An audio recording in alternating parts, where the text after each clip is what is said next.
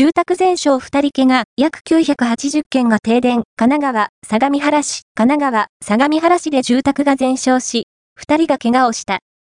1日夜、神奈川、相模原市の JR 相模線、南橋本駅近くで住宅が全焼し、周囲の住宅にも燃え移った。